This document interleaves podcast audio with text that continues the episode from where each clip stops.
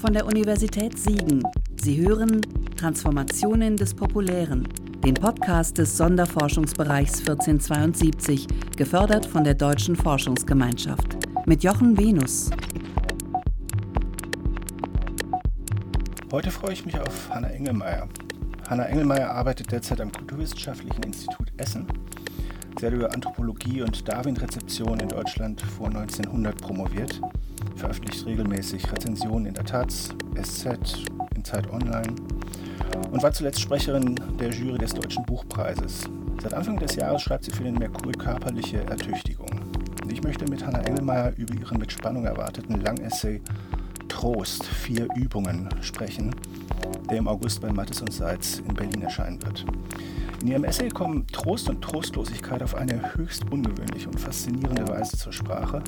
Und das hat auch mit dem Populären und dem Nicht-Populären zu tun. Anna Engelmeier, allerherzlichst willkommen. Ja, vielen Dank. Ich freue mich sehr, dass ich hier dabei sein darf. Dein Buch Trost, vier Übungen versammelt in vier Kapiteln kulturelle Artefakte, Texte, Praktiken, die mit Trost zu tun haben. Wie würdest du dein Essay beschreiben? Worum geht es in deinem Buch? Eigentlich geht es in dem Essay darum, darüber nachzudenken, wie man Literatur funktionalisiert für einen bestimmten Zweck, nämlich den des Trostes. Und es geht darum, darüber nachzudenken, ob es vielleicht eine Grundeigenschaft von literarischer Lektüre oder der Lektüre von literarischen Texten genauer gesagt ist, sich Trost zu erlesen. Und damit verbunden geht es auch speziell im ersten Kapitel um die Frage, ob man sich Trost auch erschreiben kann. Und ähm, das ist ein Thema, das dann eben in vier Kapiteln immer weiter variiert wird. Die einzelnen Teile sind nicht äh, miteinander verbunden in dem Sinne, dass ich eine ähm, Argumentation entwickle, die in einer bestimmten historischen Chronologie das Motiv des Trostes entfaltet oder so, sondern es geht eigentlich immer darum, bestimmte Verschiebungen vorzunehmen und eben zu schauen, wie dieses Lesen und Schreiben eben äh, in ganz unterschiedlichen Situationen vorkommt. Es geht zum Beispiel im zweiten Kapitel auch um eine Form des Lesens, bevor man einen Text hat, nämlich ums, äh, ums Hören und um das Hören der Stimme eines ähm, Autors. In dem Fall geht es um David Foster Wallace. Ja, also die Praktiken, um die es mir geht, sind eigentlich immer Textpraktiken und eben Formen der Versenkung, würde ich jetzt auch mal sagen, Versenkung in Text. Es geht eigentlich auch darum, wie man sich durch bestimmte Verhältnisse zu Texten subjektiviert, würde ich sagen. Und dafür schien mir auch eine angemessene Form eben die des Essays zu sein, der eine ähm, sehr idiosynkratische und grundsätzlich subjektive Form auch sein kann. Nicht sein muss und auch nicht immer ist, aber sein kann zumindest. Wie bist du zu dem Thema Trost gekommen? Ich meine, warum Trost? Ich meine, wie bist du zu dem Thema gekommen oder wie hat das Thema sich, äh, sich, sich dir präsentiert? Es ist mir einfach aufgefallen, dass, dass das ein Effekt ist, den ich beim Lesen oft verspüre und dann besonders schön finde und äh, angenehm, könnte man sagen. Das klingt jetzt relativ banal. So ist es letztlich gewesen. Und ähm, ich hatte vor äh, fünf Jahren, als ich im Graduiertenkolleg Schreibszene Frankfurt angefangen habe zu arbeiten, die Möglichkeit, einen Text zu erarbeiten, der sich an der Grenze von ja, Literatur und Wissenschaft bewegen sollte. Und ich habe damals also ein, ein ziemlich ähm, bastardmäßiges Exposé dort eingereicht, in dem also nur ein Unterkapitel war. Ich würde mich insgesamt gerne mit Trost beschäftigen, weil ich glaube, dass das eine interessante ähm, Funktion von Literatur ist, zu der es ähm, wenig gibt, die wenig untersucht worden ist, weil sie also eigentlich nicht objektivierbar erscheint. Und ja, hatte da also nur so drei, vier Überlegungen zu aufgeschrieben. Und das ähm, war aber der Teil des Exposés, auf den alle Leute, denen ich das gezeigt habe, am stärksten reagiert haben und gesagt haben, ah ja, da würden sie irgendwie auch gerne mehr drüber wissen, stimmt, haben sie so äh, irgendwie noch gar nicht drüber nachgedacht. Und dann habe ich mich davon herausgefordert gefühlt. Also es war durchaus auch so, dass ich auf einen Bedarf reagiert habe, den ich gesehen habe. Also zumindest in dem ganz, ganz kleinen Umfeld, in dem ich mich eben bewege und in dem man das irgendwie überprüfen kann.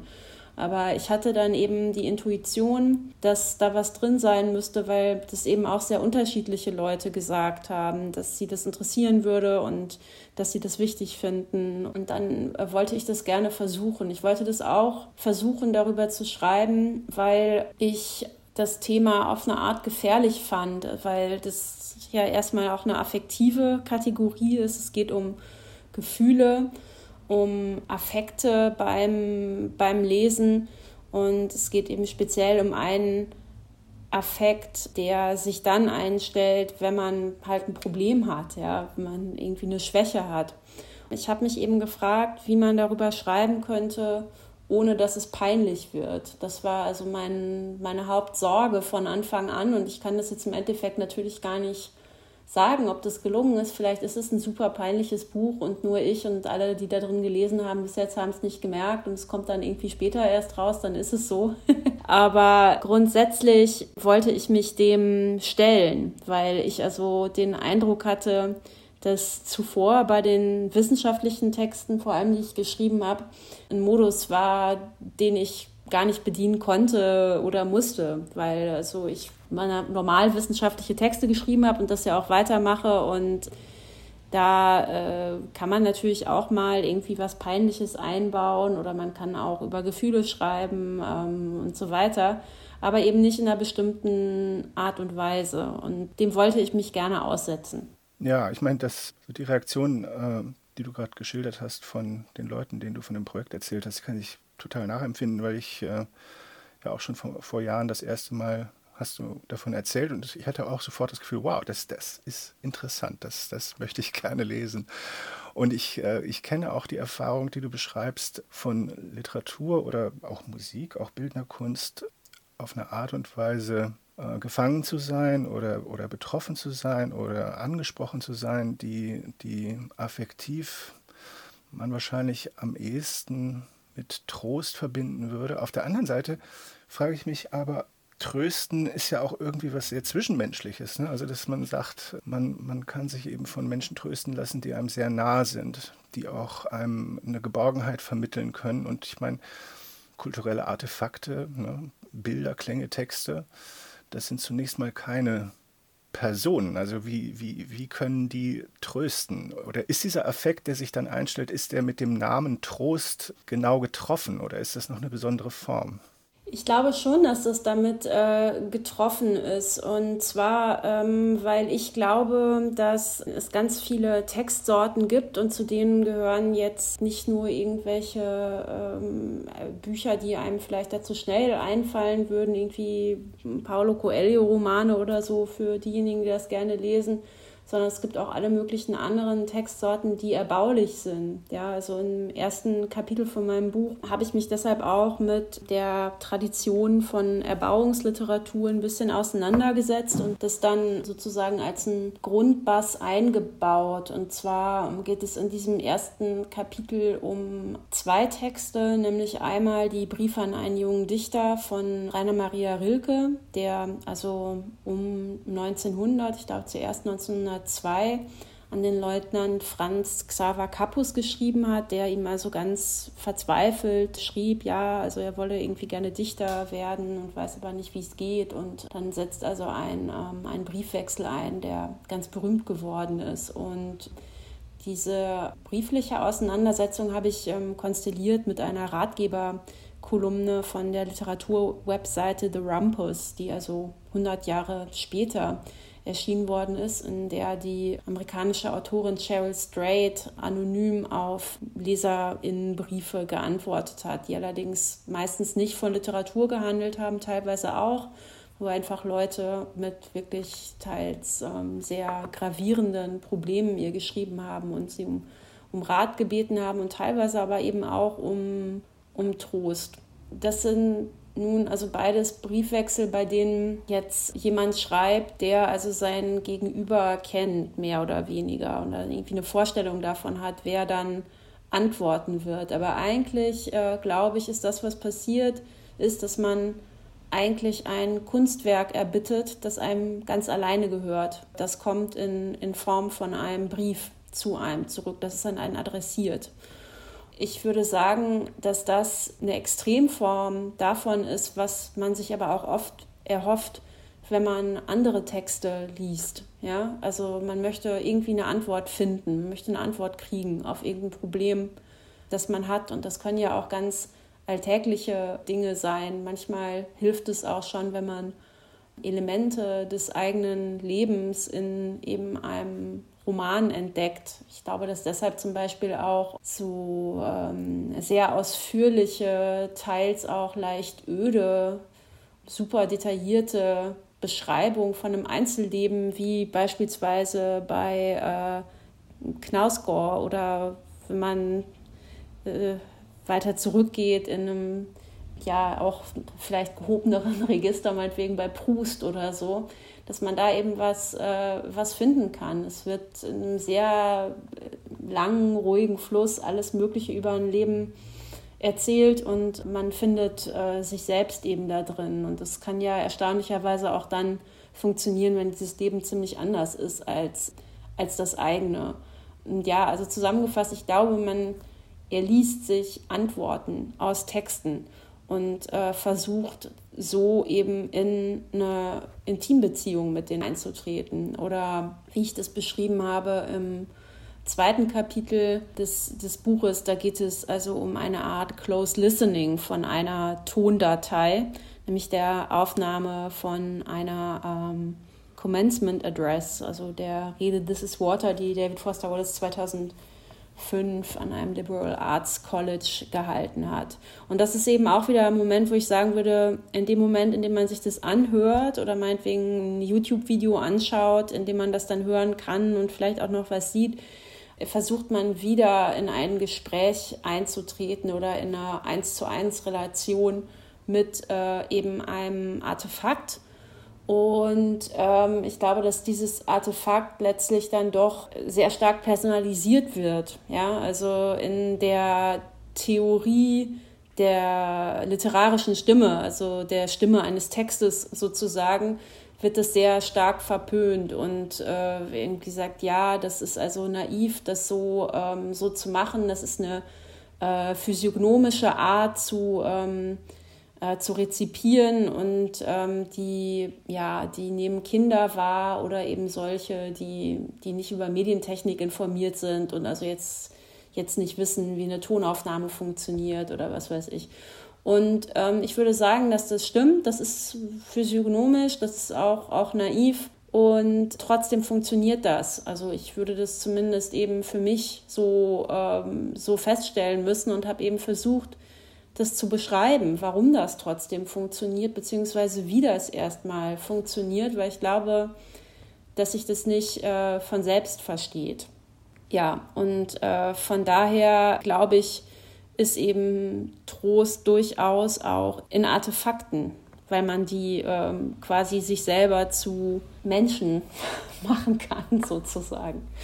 Diese Materialien, also von den Briefen an einen jungen Dichter, die du schon erwähnt hast, die Commencement Speech von äh, David Foster Wallace, Adorno, äh, Erinnerungen an deine Tante. Ähm, also es sind sehr disparate Materialien und ähm, es gibt so eine eigentümliche Mischung von, von hochkulturellen, kanonisierten, relativ exklusiv funktionierenden Materialien und zugleich populärkulturellen Materialien, die eher inklusiv, voraussetzungsarm sind. Ähm, gleichzeitig ist alles quer zu, äh, zu Gattungstraditionen und zu Nationalkulturen.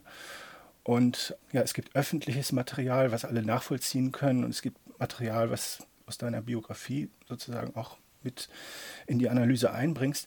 Und diese Vielheit, dieser Kontrastreichtum, du hast schon gesagt, dass es, ähm, dass es auch eine Frage von Sound ist. Gibt es noch andere, andere Strategien, die du erklären könntest, wie du zu diesen Auswahlprozessen gekommen bist? Also du meinst, warum, also wie ich entscheide, ob eine Quelle ähm, reinkommt oder nicht. das finde ich selbst auch immer die interessanteste Frage, wenn ich andere Texte lese, die erstmal mit vielen Quellen arbeiten. Die müssen irgendwie gar nicht besonders verschieden sein, können auch, auch sich viel stärker ähneln oder irgendwie von der Machart oder historisch viel äh, homogener sein als das, was ich jetzt gemacht habe. Ich frage mich das immer. Also wie entscheiden das Leute, weil ich das, ähm, weil ich das ein Problem finde. Also es ist ja, man privilegiert eben Stellen und Texte und andere eben nicht. Also und das, ich finde das keine, keine Kleinigkeit. Ich glaube auch, dass ich deswegen immer relativ lange brauche, um sowas zu schreiben, weil das der langwierigste Teil der Arbeit ist. Erstmal überhaupt alles Mögliche zu lesen und dann eben, eben auszuwählen. Ich bin jetzt im Nachhinein, wenn ich an das Buch drangehe, also ich habe jetzt am Dienstagmorgen die Druckfreigabe erteilt, was auch aufregend war und bin das dann eben vorher alles nochmal durchgegangen und habe mich selber bei einigen Stellen das gefragt, ähm, woher ich das hatte. Und in den allermeisten Fällen weiß ich das noch, aber in vielen auch nicht. Und das finde ich eigentlich schade und ähm, habe mir auch vorgenommen, mir das in, in Zukunft vielleicht mehr aufzuschreiben, weil man daraus oft was machen kann, ja, aus, aus, aus einer Fundgeschichte von einer einzelnen Stelle. Und ich glaube aber, dass ich das nicht mehr weiß. Ähm, also dieses Vergessen, vielleicht auch nur ein scheinbares Vergessen, vielleicht fällt es mir später wieder ein, ist, glaube ich, der stärkste Beleg dafür, dass es dann eine Assoziation ist. Also, dass ich was schreiben will und anfange und so vor mich hin dudele sozusagen und dann fällt mir was ein. Und in diesem Buch sind ähm, viele Materialien auch verarbeitet, die ich schon vorher hatte, überhaupt nicht zu dem Thema, sondern allgemein, weil sie mich interessieren oder gereizt haben. Und das sind dann eben Assoziationen. Und diese Assoziationen sind teilweise eben auch in den Haupttext an, eingegangen, teilweise aber eben auch in ähm, die Anmerkung. Ja, also es gibt ja in dem Buch zwei Sorten von Anmerkungen. Einmal die, die auf der Seite stehen, also wie Fußnoten funktionieren, die sind allerdings mit Sternchen markiert. Und dann gibt es eben Fußnoten, die die Belege nur sind, also Seitenstellen, äh, Seiten ähm, stehen oder Literaturverweise. Und, ähm, und meistens ist eben die Anmerkung auf der Seite eine Assoziation oder, eine, äh, oder ein Moment, wo ich was aufbrechen will oder wo ich meine, dass sich mein Text an der Stelle zu sicher ist und dass der angegriffen werden sollte. Also ich finde das eigentlich immer interessant, wenn sich Texte selber angreifen und ähm, teile deshalb meine Seiten oft eben auch auf in einen, einen Haupttext, der relativ selbstbewusst teilweise auch irgendwas macht oder irgendwas sagt, postuliert und in einen Fußnotentext, der dann sagt, ja, vielleicht aber eben auch gar nicht. oder irgendwie fragt, stimmt das denn überhaupt, was du hier machst? Nö, eventuell nicht. Und ich weiß es nicht, ob das dann, es kann gut sein, dass das äh, beim Lesen nervt. Äh, ich mag das eigentlich ganz gerne und entscheide demnach auch, ob ich eine Quelle einbaue oder nicht. Also meistens ist das auch, für mich ist ein wichtiges Kriterium, hilft das beim Lesen zu verstehen, wie ich zu der und der Auffassung komme. Also ich benutze viele Quellen als, ähm, als Transparenzmedien äh, sozusagen. Also ich möchte, dass transparent wird, wie ich hier vorgegangen bin, weil ich glaube, dass das nicht immer unmittelbar einleuchtend ist. Also wie auch in allen anderen Texten oder nicht in allen, in allen anderen Texten, aber es ist ja oft nicht nachvollziehbar, wie Leute zu ihren Auffassungen kommen oder so. Und sie sagen einem das oft überhaupt nicht. Und es ist irgendwie ein riesiges Problem. Und ähm, das wollte ich vermeiden. Das ist also ein Kriterium für Quellen und ein anderes, was ganz wichtig ist, was ich mir teilweise auch übel nehme jetzt oder habe ich dann im Nachhinein denke, hey, hätte ich vielleicht doch noch was mit. Ich möchte auch oft unterhalten. Also wenn es irgendwo die Möglichkeit gibt, einen Witz zu machen, dann versuche ich das mitzunehmen. Und gerade bei dem Thema habe ich das auch immer gemacht, weil äh, ich nicht wollte, dass das Buch schwer wird und traurig und äh, dass das vor allem von Trauer handelt, sondern ich wollte schon auch, dass es lustige Momente gibt und ähm, ja, also ich meine, je nachdem, wie man gestimmt ist, kann man ja auch über das meiste lachen. Und ähm, das, äh, das war, glaube ich, mein Versuch. Also an vielen Stellen dann meinetwegen auch in den Fußnoten, aber teilweise auch ähm, durch ähm, das Einarbeiten in den Haupttext halt äh, Komik zu erzeugen. Weil gerade bei Trost ist es ja so, dass es ganz oft tatsächlich um ganz ernste Themen geht. Es geht ganz viel um, um, um Tod. Gleichzeitig entsteht in solchen Momenten aber irgendwie unheimlich viel Komik. Ja, es ist jetzt in dem Sinne keine Quelle, aber ähm, ich habe am Ende vom dritten Kapitel beschrieben, wie ich ähm, letztes Jahr ungefähr um diese Zeit mit einer Gruppe von Freunden zum Grab von Christa Päfgen, also von Nico von Velvet Underground gefahren bin. Die ist im äh, Friedhof Grunewald-Forst in Berlin begraben. Und ähm, es war unheimlich schwierig, dieses Grab zu finden. Und ähm, dann haben wir es gefunden und es ist irgendwie ziemlich vollgemüllt und es haben irgendwie Leute so Parfümflaschen abgestellt und ihre Sonnenbrillen aufgehängt. Also es ist irgendwie seltsam. Und äh, es wusste auch, also dann hat man das gefunden und denkt so, ja, jetzt sind wir da, was machen wir jetzt? Und dann hat irgendwie ein äh, Freund von mir angefangen zu kiffen und gleichzeitig ist irgendwie so ein winziger Rentner, so an die Grenze, also der war wirklich winzig klein, ist irgendwie so vorbeigekommen und ähm, hat gefragt, ob wir wüssten, dass das eine berühmte Sängerin ist, die hier begraben ist. Dann haben wir gesagt, so ja, das wissen wir. Und wir waren deshalb da und es war einfach, ähm, also wenn man in so einem Moment eben aus der Szene raustritt und das beobachtet, es stehen irgendwie so junge Menschen, die zu einer Sängerin pilgern, die auch gar nicht zu ihrer Generation gehört und alles. Und dann kommt irgendwie so ein Berliner Rentner und, und beschreibt die Situation. Ich fand das sehr, sehr lustig. Wann immer es die, die Möglichkeit gibt, aus einer Konstellation von Quellen so eine Situation zu bauen, dann werde ich das machen. Und zwar auch ähm, eben um um was Leichtes zu machen, um die Situation zu entlasten und äh, damit eben auch Leserinnen und Lesern die Möglichkeit zu geben, sich zu distanzieren von einem Thema, also Tod zum Beispiel, das schwer ist und das äh, belastend ist. Und ich denke eben auch, wenn Sie schon mit mir durch diesen Text gehen, dann soll dieser Text angenehm auch sein. Der soll möglichst, ähm, es, es soll auch Spaß machen, wenn, das, wenn, wenn man das so sagen kann.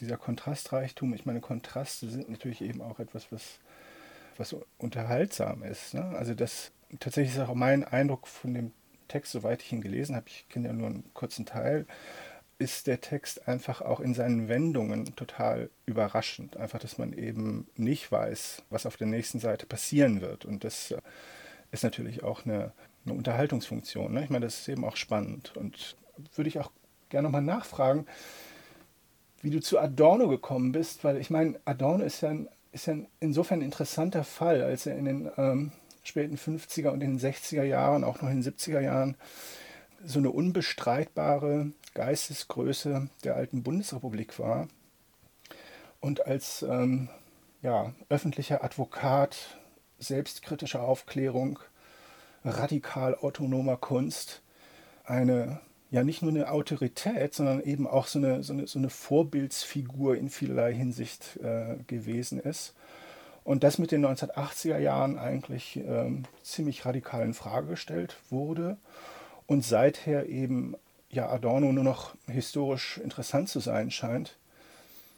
Gleichzeitig er dann aber auch wieder reaktiviert wird, wenn es irgendwie im, im öffentlichen Diskurs äh, interessant zu sein scheint.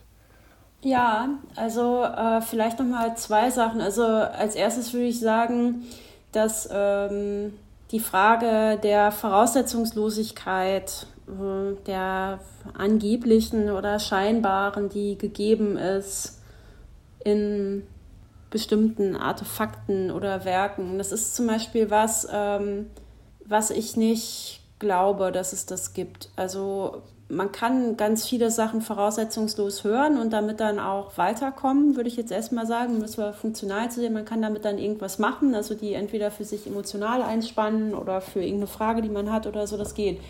Aber ähm, es ist natürlich so, dass alle Dinge, mit denen man sich da überhaupt so beschäftigen kann, wenn man ins jetzt äh, Feld der Literatur, der Kunst oder wie auch immer geht, haben äh, lange äh, Voraussetzungen und auch eben alle Dinge in ähm, der alltäglichen Lebenswelt haben das in der Regel, wenn man eben lange genug äh, hinguckt. Und ähm, dieses lange genug hingucken würde ich als eine bestimmte Art von Haltung äh, beschreiben, dabei sich äh, eben Welt anzueignen. Und ähm, ich weiß jetzt nicht, wie man die nennen soll. Ich würde nicht mal sagen, dass das eine unbedingt intellektuelle Haltung ist oder so. Also das Wort gefällt ja auch vielen aus guten Gründen irgendwie nicht und mir manchmal auch nicht oder nur zum Teil.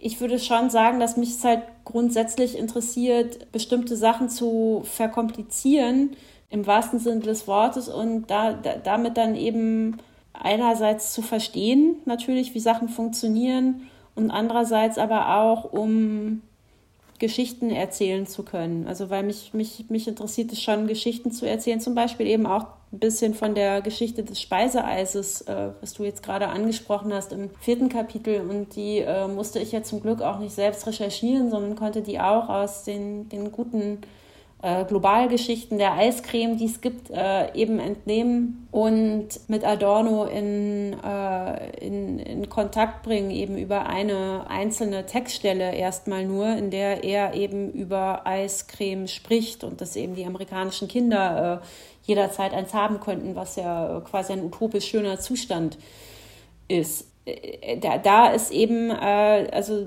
bei mir dann sozusagen was eingerastet, weil ich den Eindruck hatte, darüber eben die Adorno-Rezeption, die du ja gerade auch nochmal äh, irgendwie toll zusammengefasst hast, eben handhabbar machen zu können, weil ich eben dachte, ah ja, okay, das ist halt, es ist eine bestimmte Art von Comfort Food. Also äh, kritische Theorie ist ein Comfort Food vor allem auch für junge Leute. Ja, also ich würde eigentlich denken, Adorno ist ein typischer junge Leute Autor. Äh, und zwar warum? Weil äh, der so entschlossen ist. Also das ist ja nie so, dass der eine offene Frage an irgendwas hat, sondern der setzt sich hin und denkt hart nach und urteilt dann. Oder hat zumindest eine starke Meinung. Und äh, das ist was, was äh, was man irgendwie, glaube ich, attraktiv findet, wenn man selber überhaupt nicht das Niveau hat, um äh, irgendwie solche Meinungen zu haben, sondern sich die irgendwie draufziehen muss. Man leiht sich dann eben Gedanken und Formulierungen und eine Härte in der Haltung zum Nachdenken oder wie auch immer, leiht man sich als, äh, leiht man sich als Pose. Und ich äh, würde auch denken, dass das eine ähm, Sache ist, die auch klar gegendert ist. Also es ist was, was, äh, glaube ich, vor allem junge Männer auch machen. Also ich kenne das zumindest vor allem so. Und es gibt in dieser populären Rezeption, die du jetzt gerade angesprochen hast, würde ich sagen, äh, gibt es auch andere Autoren, die was ganz Ähnliches leisten und äh, eben äh, die, die man sich wie Comfort Food äh, reinzieht. Also ein prototypischer Autor für mich, der äh, eben ähnlich funktioniert, ist äh, Reinhard Götz zum Beispiel. Ja, also Reinhard Götz ist auch immer total entschieden. Er hat äh, nie eine in dem Sinne offene Frage, also untersucht natürlich irgendwie alle möglichen Sachen, ist, ist begeistert, geht in neue Kontexte rein, eignet sie sich dann an auf eben eine spezifische poetische Form, aber es ist immer entschlossen, irrsinnig entschlossen.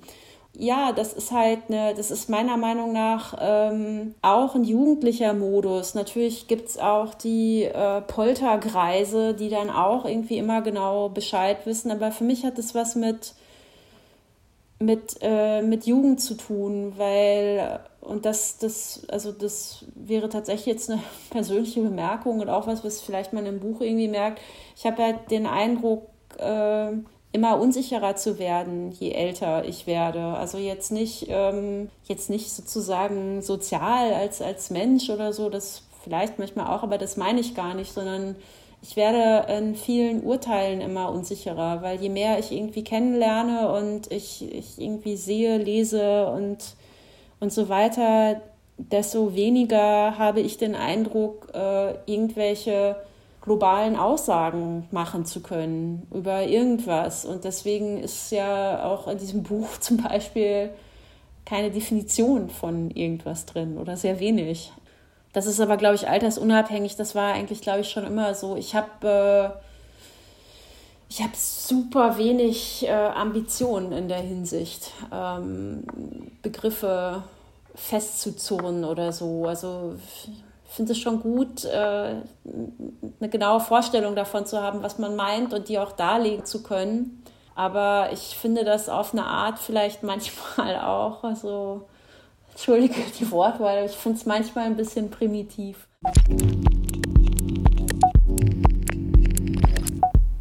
Ja, aber ich meine, die, die, diese Entschlossenheit, die hat mit Sicherheit auch die, die Adorno-Jugend äh, in den 1960er Jahren äh, geprägt. Aber auf der anderen Seite mh, hm, gibt es dann eben auch diese Abstoßungsprozesse, dass dann äh, Adorno gewissermaßen äh, der Autor der, der, der, älteren Brüder oder gar Väter ist und man sozusagen neue Autoren finden muss. Ne? Also ich meine, bei Adorno ist natürlich, gibt es dieses, äh, dieses äh, apodiktische auf der einen Seite, auf der anderen Seite gibt es natürlich auch diese, diese schwindelerregende Dialektik, ne? also dass eigentlich keine These nicht irgendwie gegen sich selbst gewendet wird. Und ich, ich meine, vielleicht, vielleicht empfindest du das nicht als Kompliment, aber ich, äh, ich habe schon manche, also auch die, auch die Lust am pointierten Formulierung und am Witz, also da, da, da sehe ich sozusagen mehr Resonanzen äh, zwischen, zwischen, zwischen deinem Essay und auch einer Adornoschen Schreibe, als du vielleicht gerne,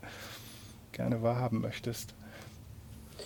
Äh, nee, das äh, würde ich, äh, würd ich natürlich irgendwie auch äh, unterstützen. Also ähm, man kann ja auch äh, mit großer Entschlossenheit sich eben der Dialektik zuwenden. Ja, also äh, das sehe ich schon auch so. Und also ich, keine Ahnung, also ja, war vielleicht auch eben eine primitive Darstellung meiner Adorno-Lektüre. Das ist natürlich schon so, dass sich jeder Begriff, den er eben erarbeitet und, und bildet, äh, eben immer wieder selbst aufhebt. Also das äh, habe ich in dem Kapitel ja auch äh, geschrieben, dass einer meiner Ausgangspunkte dabei war, mich mit Trost bei Adorno zu beschäftigen, eben eine Formulierung aus vom äh, Anfang der ästhetischen Theorie ist, er eben äh, sagt, dass äh, es eben so sei, dass ich paraphrasiere jetzt ungenügend, aber dass, dass eben Kunst weder Trost noch ihr Gegenteil sein könne. Und äh, das ist, äh, ist ein super kryptischer Satz natürlich auch, weil man sich erstmal fragt, so, ja, was ist denn, was ist das Gegenteil von Trost? Also das kann man jetzt ja auch nicht äh, logisch irgendwie äh, feststellen. Könnte man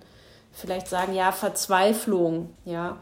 Also das wäre vielleicht auch der Adorno-Begriff oder Trauer oder irgendwie, äh, irgendwie sowas.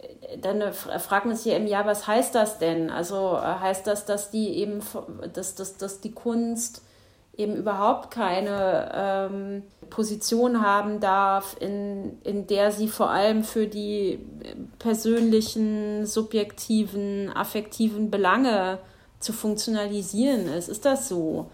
Das äh, ist wahrscheinlich dann eben auch, also ist bei Adorno ja auch nicht konsistent entwickelt, weil er eben immer wieder gegen den äh, Trost anschreibt und ähm, das verpönt, gleichzeitig äh, eben in der Musiktheorie zu allen möglichen ähm, Komponisten eben kommt, bei denen er eben feststellt, dass die tröstliche Musik geschrieben haben. Also Standardbeispiele sind äh, eben dann meinetwegen Schubert und, und Mahler und so weiter. Und dazu hat er dann also eben ein ungebrochenes Verhältnis zu deren, deren Tröstlichkeit. Insofern ist das sicherlich auch dort nicht, äh, dort nicht entschieden. Ne? Aber das ist zum Beispiel auch ein Punkt, also wenn du nach der Rezeption fragst, also mich interessiert schon grundsätzlich die Frage, wie kann man das heute lesen und wer kann das heute lesen? Also wenn man jetzt nie Schubert oder Maler oder was weiß ich äh, gehört hat,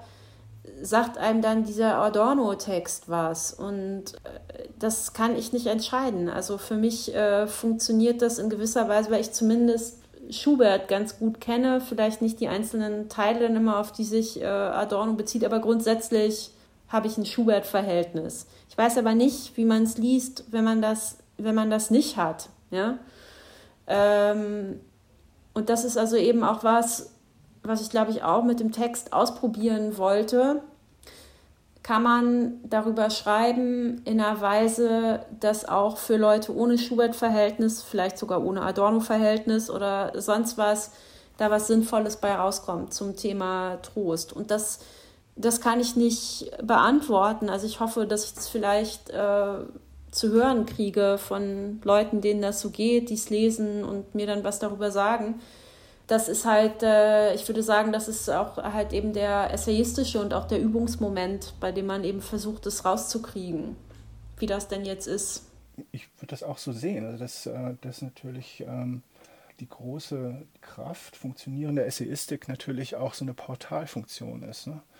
Also dass man quasi durch durch das Nachlesen von, äh, von Überlegungen und Assoziationen zu einem Gegenstand natürlich der Gegenstand auf eine Art und Weise, sagen wir mal, noch unbekannt bleibt, aber gleichzeitig plastisch wird. Das finde ich so das Interessante. Also mir ist, mir ist es bei der Adorno-Lektüre so gegangen, dass ich also ganz, ganz viel Literatur und Musik, äh, also Adorno mir das interessant gemacht hat, sag ich mal. Ne? Und dann ich auch wissen wollte, was, was hat das mit diesem, diesem Webern und Berg und, und so, was hat das damit auf sich? Und ich will das jetzt hören und will mir das irgendwie erarbeiten. Also das, ähm, das glaube ich, kann und, und, und soll auch äh, diese Art von, von Literatur leisten. Dass sie nicht gewissermaßen äh, eine Art von Rezeptionsersatz bietet, das kann sie ja gar nicht sein.